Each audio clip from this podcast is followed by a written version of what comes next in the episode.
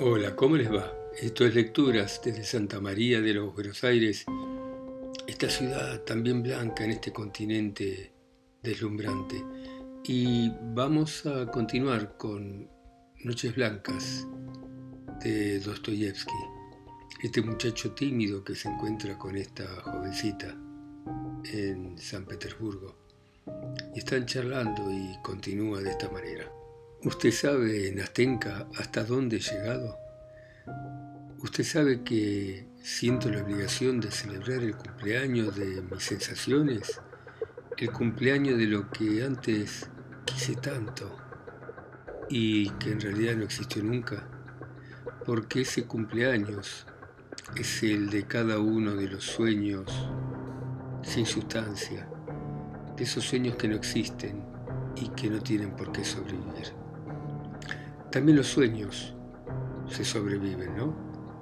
Sabe que ahora me da mucho placer recordar y visitar en determinados momentos del año los lugares donde de alguna manera fui feliz, que me gusta pensar el presente según ese pasado irreversible, que a menudo corro sin motivo como una sombra, afligida, penosa, por las calles de San Petersburgo y qué recuerdos. Por ejemplo, recuerdo que hace un año, justamente a esta hora, pasé por esta vereda tan sola y tan triste como lo estoy ahora.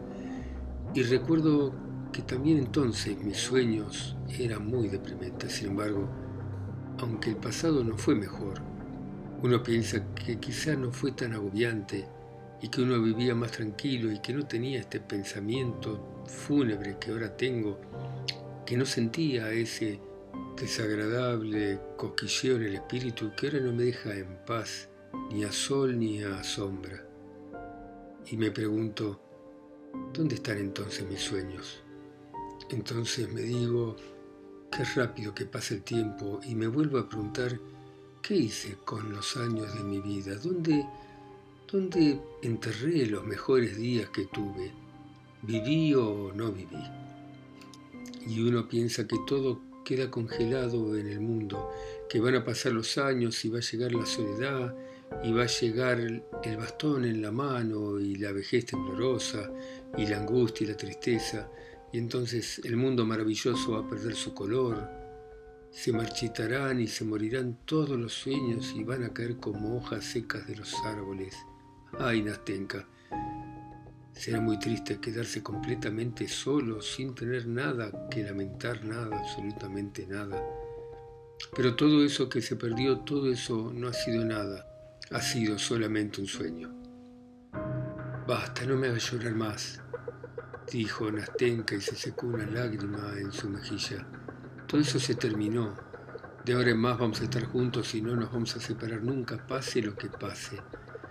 Escúcheme, yo soy una chica simple y sé muy poco, aunque mi abuela me puso un profesor, pero de veras lo entiendo porque todo lo que me contó me pasó a mí también, desde que mi abuela me prendió con un alfiler a su vestido. Y yo tal vez no lo podría contar también como usted porque no estudié. Agregó tímidamente manifestando admiración por mi discurso patético y mi estilo grandilocuente pero me alegro de que usted se haya retratado completamente. Ahora lo conozco. Lo conozco a fondo, ahora sé todo y sabe usted. Yo por mi parte le quiero contar mi historia, toda, sin guardarme nada, y después me va a aconsejar. Usted es un hombre muy inteligente, promete aconsejarme. Nastenka, le contesté. Aunque nunca fui consejero y mucho menos un consejero inteligente, lo que me propone es sensato. Cada uno de nosotros le va a dar al otro los mejores consejos que pueda. Ahora dígame, Nastenka bonita, ¿qué consejo necesita? Pero dígamelo sin dar vueltas. En este instante estoy tan feliz, tan contento, me siento tan inteligente, tan atrevido que seguramente voy a tener una respuesta. No, no, interrumpió riéndose. No me hace falta solo un consejo inteligente, me hace falta un consejo fraternal, como si me quisiera usted de toda la vida. Está resuelto, Nastenka, perfecto, dije excitado. Aunque la quisiera desde hace 25 años, no la querría tanto como la quiero en este momento. Deme su mano, dijo Nastenka. Aquí está, contesté y se la alargué. Bueno, empecemos la historia. Historia de Nastenka. Usted ya conoce la mitad de la historia, sabe que tengo una abuela vieja. Si la segunda mitad es tan corta como esta, la interrumpí riendo. Cállese y escuche. Antes quiero establecer una condición. Por favor, no me interrumpa porque pierdo el hilo. Escuche en silencio. Tengo una abuela vieja, anciana, y me fui a vivir con ella cuando era muy pequeña porque murieron mis papás. Mi abuela, según parece, era rica, porque todavía habla de haber conocido días de esplendor. Ella misma me enseñó a hablar francés y más tarde me puso un profesor. Cuando cumplí los 15, ahora tengo 17, terminé mis estudios. Hice algunas travesuras, pero no le voy a decir de qué clase, solo diré que fueron poco importantes. Pero la abuela me llamó una mañana y me dijo que como era ciega no me podía vigilar Tomó entonces un alfiler de gancho y prendió mi vestido al suyo, diciendo que así pasaríamos lo que nos quedara por vivir si yo no sentaba cabeza. En suma que inicialmente era imposible que me apartase de ella. Leer, trabajar, estudiar, todo lo hacía junto a mi abuela. Una vez intenté un pequeño truco y la convencí a Fiocla de que se sentara en mi lugar. Fiocla es nuestra mucama y es sorda. Se sentó en mi lugar y en ese momento mi abuela dormía en el sillón y yo me fui a ver una amiga que no vivía lejos de casa, pero la cosa salió mal. Mi abuela se despertó cuando yo me había ido y preguntó algo, pensando que yo estaba a su lado. Fiocla, que vio que mi abuela preguntaba algo pero no oía lo que era, empezó a pensar qué tenía que hacer. Y lo que hizo fue abrir el alfiler de gancho y salir, escaparse. En ese punto Nastenka se rió, yo me reí con ella y al instante dejó de reírse. No, no se ría de mi abuela. Yo me río porque es gracioso, pero ¿qué va a ser una cuando la abuela es de esa manera? Pero aún así la quiero un poco. Pues bien, aquella vez me retó y me retó fuerte. Tuve que volver a sentarme en mi lugar sin decir nada y ya me fue imposible moverme de allí. Ah, me olvidaba decirle que teníamos, o mejor dicho, mi abuela tenía una casa propia, pequeña, de madera, con tres ventanas y casi tan vieja como ella. En la parte más alta había un desván, y a ese desván vino a vivir un nuevo inquilino. O sea que había un, un inquilino viejo, dije yo. Pero claro que lo había habido, respondió ella, y sabía estar en silencio mucho más que usted, en serio. Apenas decía, esta boca es mi boca. Era un viejo seco, mudo, cojo, ciego, que incluso le faltaba un dedo, y que le resultó imposible vivir en este mundo y decidió morirse. Entonces fue necesario tomar un inquilino nuevo, porque no podíamos vivir sin el dinero de alquiler y la pensión de mi abuela y ese alquiler era lo único que teníamos para mantenernos. El inquilino nuevo regateó, la abuela lo aceptó y luego me preguntó a mí, Nastenka, ¿nuestro inquilino es joven o es viejo? Y yo no quise mentir y le dije, abuela, no es ni joven ni viejo. ¿Y cuál es su aspecto? preguntó. Y tampoco le quise mentir y le dije, tiene buen aspecto, abuela. Y la abuela dijo, ay, qué desgracia. Te digo, nieta, para que no trates de verlo. ¿Qué tiempos estos? Bueno, anda, un inquilino tan insignificante y sin embargo tiene buen aspecto. Eso no pasaba en mi época. La abuela todo lo relacionaba con su época. En su época ella era más joven, en su época era más bonita, en su época el sol calentaba más, en su época la crema no se cortaba tan pronto, todo era mejor en su época. Y yo callada, sentada, pensaba para mí, ¿por qué la abuela me aconseja de esta manera y encima me pregunta si el inquilino es buen mozo y es joven? Pero lo pensaba mientras seguía en mi lugar, tejiendo y contando puntos y luego al final me olvidé de toda la cuestión. Y la cosa es que una mañana nos vino a ver el inquilino para recordarnos que le habíamos hecho la promesa de empapelarle el cuarto. Y hablando de una cosa y de otra, la abuela que era muy aficionada a la charla y a la diversión, me dijo, vení a mi dormitorio en Astenca y tráeme las cuentas. Y yo de un salto, no sé, ruborizada, no sé por qué, olvidé que estaba prendida con el alfiler de gancho y no hubo manera de desprenderme para que el inquilino no lo viera. Di un tirón tan fuerte que arrastré el sillón de la abuela. Entendí que el inquilino se había enterado de lo que ocurría, me puse aún más colorada por la vergüenza y empecé a llorar. Estaba tan amargada que me quería morir. La abuela gritó, ¿qué haces parada ahí? Y yo lloraba y no podía parar. Cuando el inquilino vio lo avergonzada que me sentía, se fue. Después de esa situación, ni bien escuchaba un ruido en el zaguán, me quedaba como muerta. Pensaba que era el inquilino que venía, pero no. Pasaron dos semanas, al cabo de las cuales el inquilino nos dijo a través de Fiona que tenía muchos libros franceses, libros que eran buenos y que no los quería dar. ¿Acaso no quería la abuela que yo los leyera para no estar tan aburrida? La abuela los aceptó y preguntó si los libros eran morales, porque me dijo, si son inmorales, tenca, de ninguna manera hay que leerlos porque aprenderías cosas muy malas. ¿Y qué es lo que aprendería, abuela? ¿Qué es lo que dicen los libros? Ah, contestó. Cuentan cómo los muchachos seducen a las muchachas de buenas costumbres y cómo, con el pretexto de que se quieren casar con ellas, las sacan de la casa paterna y cómo luego abandonan a esas chicas a su suerte y quedan deshonradas. Yo leí mucho de esos libros, dijo la abuela, y todo está tan bien escrito que me pasaba la noche entera leyéndolos. Así que, cuidado, Nastenka, no los leas. ¿Qué clase de libros mandó? preguntó. Mandó novelas de Walter Scott, abuela. Novela de Walter Scott, vaya. ¿No habrá ahí algún engaño? Mira bien a ver si entre esos libros no puso alguno de esos libros que te digo. No, abuela, acá no hay ninguno. Mira bajo la cubierta. A veces los meten bajo la cubierta. Tampoco hay nada bajo la cubierta, abuela. Bueno, entonces está bien.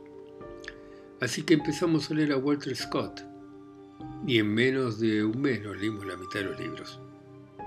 El inquilino siguió mandando libros mandó las obras de Pushkin y llegó el momento en que yo ya no podía vivir sin libros. Incluso dejé de pensar en casarme con un príncipe chino. Así que, bueno, un día por casualidad tropecé con el inquilino en la escalera. La abuela me había mandado por algo. Él se paró, yo me ruboricé, él también, pero se empezó a reír. Me saludó, me preguntó cómo estaba mi abuela y dijo, ¿leyeron los libros? Le dije que sí. ¿Y cuáles? Volvió a preguntar. ¿Cuál es el que te gustó más? Y yo le contesté Ivanhoe. Y también Pushkin. Pushkin me gusta. Y con eso terminó entonces la conversación. Una semana después me volví a tropezar con el inquilino en la escalera. Esta vez la abuela no me había mandado, sino que yo había salido por mi cuenta. Ya eran las dos y el inquilino generalmente regresaba a casa a esa hora. Así que apareció, buenas tardes, dijo, y yo también lo saludé. ¿Y qué me preguntó? ¿Usted nos aburre estar sentada todo el día junto a su abuela?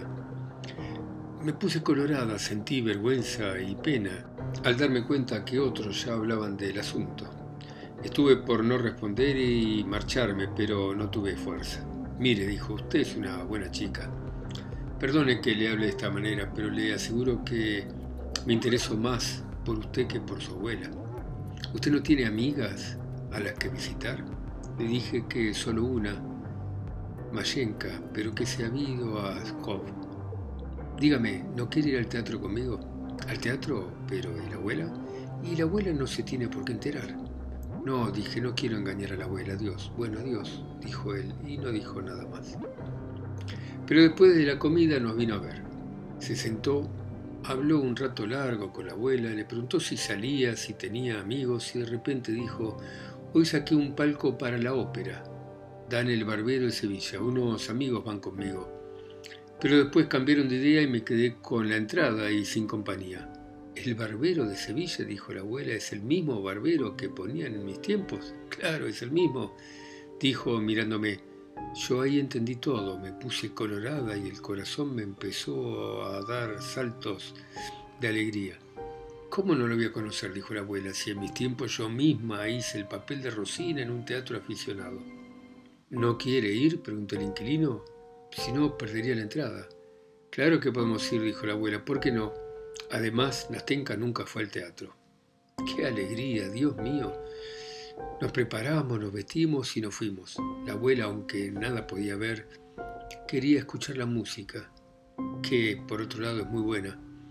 También deseaba que me distrajera y nosotros solas no nos hubiéramos animado a hacerlo.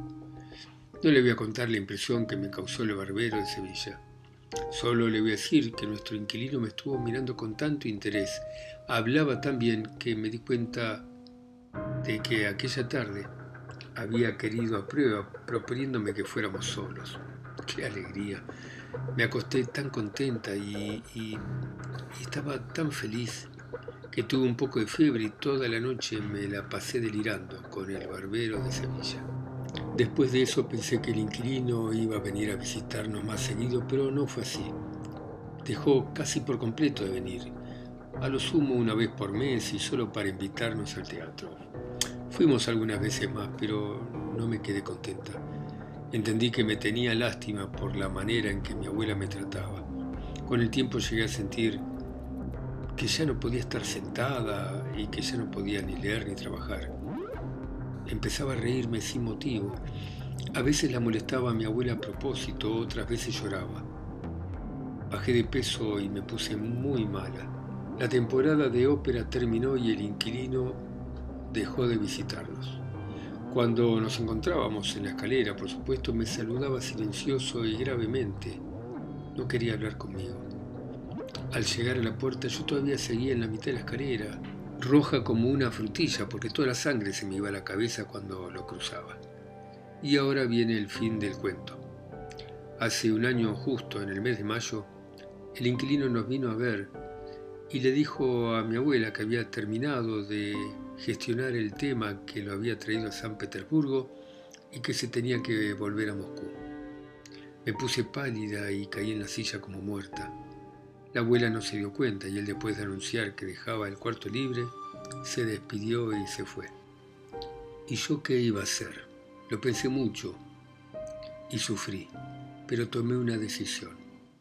Él se iba el día siguiente y yo decidí acabar con todo esa misma noche después de que mi abuela se acostase. Y así fue. Hice un bulto con los vestidos que tenía y la ropa interior y con él en la mano, más muerta que viva, subí al desván de nuestro inquilino. Calculo que tardó una hora en subir la escalera. Cuando se abrió la puerta gritó. Creyó que era una aparición y fue a buscar agua porque apenas podía estar parada. El corazón me golpeaba con fuerza, me dolía la cabeza, estaba mareada. Cuando me tranquilicé un poco, lo primero que hice fue sentarme en la cama, con el bulto a mi lado, me cubrí la cara con las manos y empecé a llorar sin consuelo. Él entendió todo instantáneamente. Estaba parado delante de mí, pálido, y me miraba con ojos tan tristes que, se me partía el corazón. Escúcheme, me dijo Natenka. Yo no puedo hacer nada, yo soy pobre. No tengo nada por ahora, ni siquiera tengo empleo. ¿Cómo viviríamos si me casara con usted? Hablamos mucho tiempo y yo le dije que no iba a vivir más con la abuela, que me iba a escapar de casa, que no aguantaba que me tuviera sujeta por un alfiler de gancho y que si quería me iba con él a Moscú, porque no podía vivir sin él. El amor, el orgullo, la vergüenza, todo hablaba en mí al mismo tiempo y estuve a punto de caer en la cama convulsionando. Tenía tanto miedo de que me rechazara. Él estuvo en silencio unos minutos. Finalmente se puso de pie y se acercó a mí y me tomó la mano. Escúcheme, mi querida. Empezó con lágrimas. Escuche. Le aseguro que si alguna vez estoy en condiciones de casarme, me voy a casar con usted. Le aseguro que solo usted me puede hacer feliz. Ahora escuche. Tengo que ir a Moscú y tengo que pasar un año allí. Espero arreglar todos mis temas. Cuando vuelva, si no dejó de quererme, le juro que nos vamos a casar. Ahora es imposible, no puedo, y no tengo derecho a prometerle nada. Le repito que si no es dentro de un año, Será algún día. Por supuesto que si no ha elegido usted a otro, porque comprometerla que me dé su palabra es algo que ni siquiera me atrevo a hacer. Todo eso me dijo y al día siguiente se fue. Arreglamos no decir nada de esto a la abuela, así lo quiso él. Y ahora mi historia está terminando. Pasó un año justo, él llegó, lleva acá tres días y... ¿Y qué? grité yo, impaciente por saber el final. Y hasta ahora no se presentó, dijo Nastenka sacando fuerzas de vaya a saber dónde. No dio señales de vida. En ese instante se detuvo y quedó callada un rato, bajó la cabeza y pronto, tapándose la cara con las manos, empezó a llorar de tal manera que me hizo doler el corazón. Yo no había esperado ese final. Nastenka, le dije tímidamente, no llore, por amor de Dios, Nastenka. ¿Cómo lo sabe usted? Quizá no está acá todavía. Sí, sí, sí, está acá, insistió Nastenka, está acá, lo sé. Esa noche el día antes que se fuera fijamos una condición. Cuando nos dijimos todo lo que le conté a usted y llegamos a un acuerdo, vinimos a pasear acá por el muelle. Eran las 10. Nos sentamos en este banco. Yo ya no lloraba y lo escuchaba con deleite. Dijo que en cuanto regresara nos vendría a ver y que si yo todavía lo quería por marido se lo diríamos a la abuela. Llegó, lo sé, pero no vino y volvió a llorar. Bueno, muy bien, dejamos por hoy acá. Muchas gracias por escucharme ustedes en sus ciudades, continentes, islas, países, pueblos. A mí que estoy acá solo y lejos, en Santa María de los Buenos Aires. Chao, hasta mañana.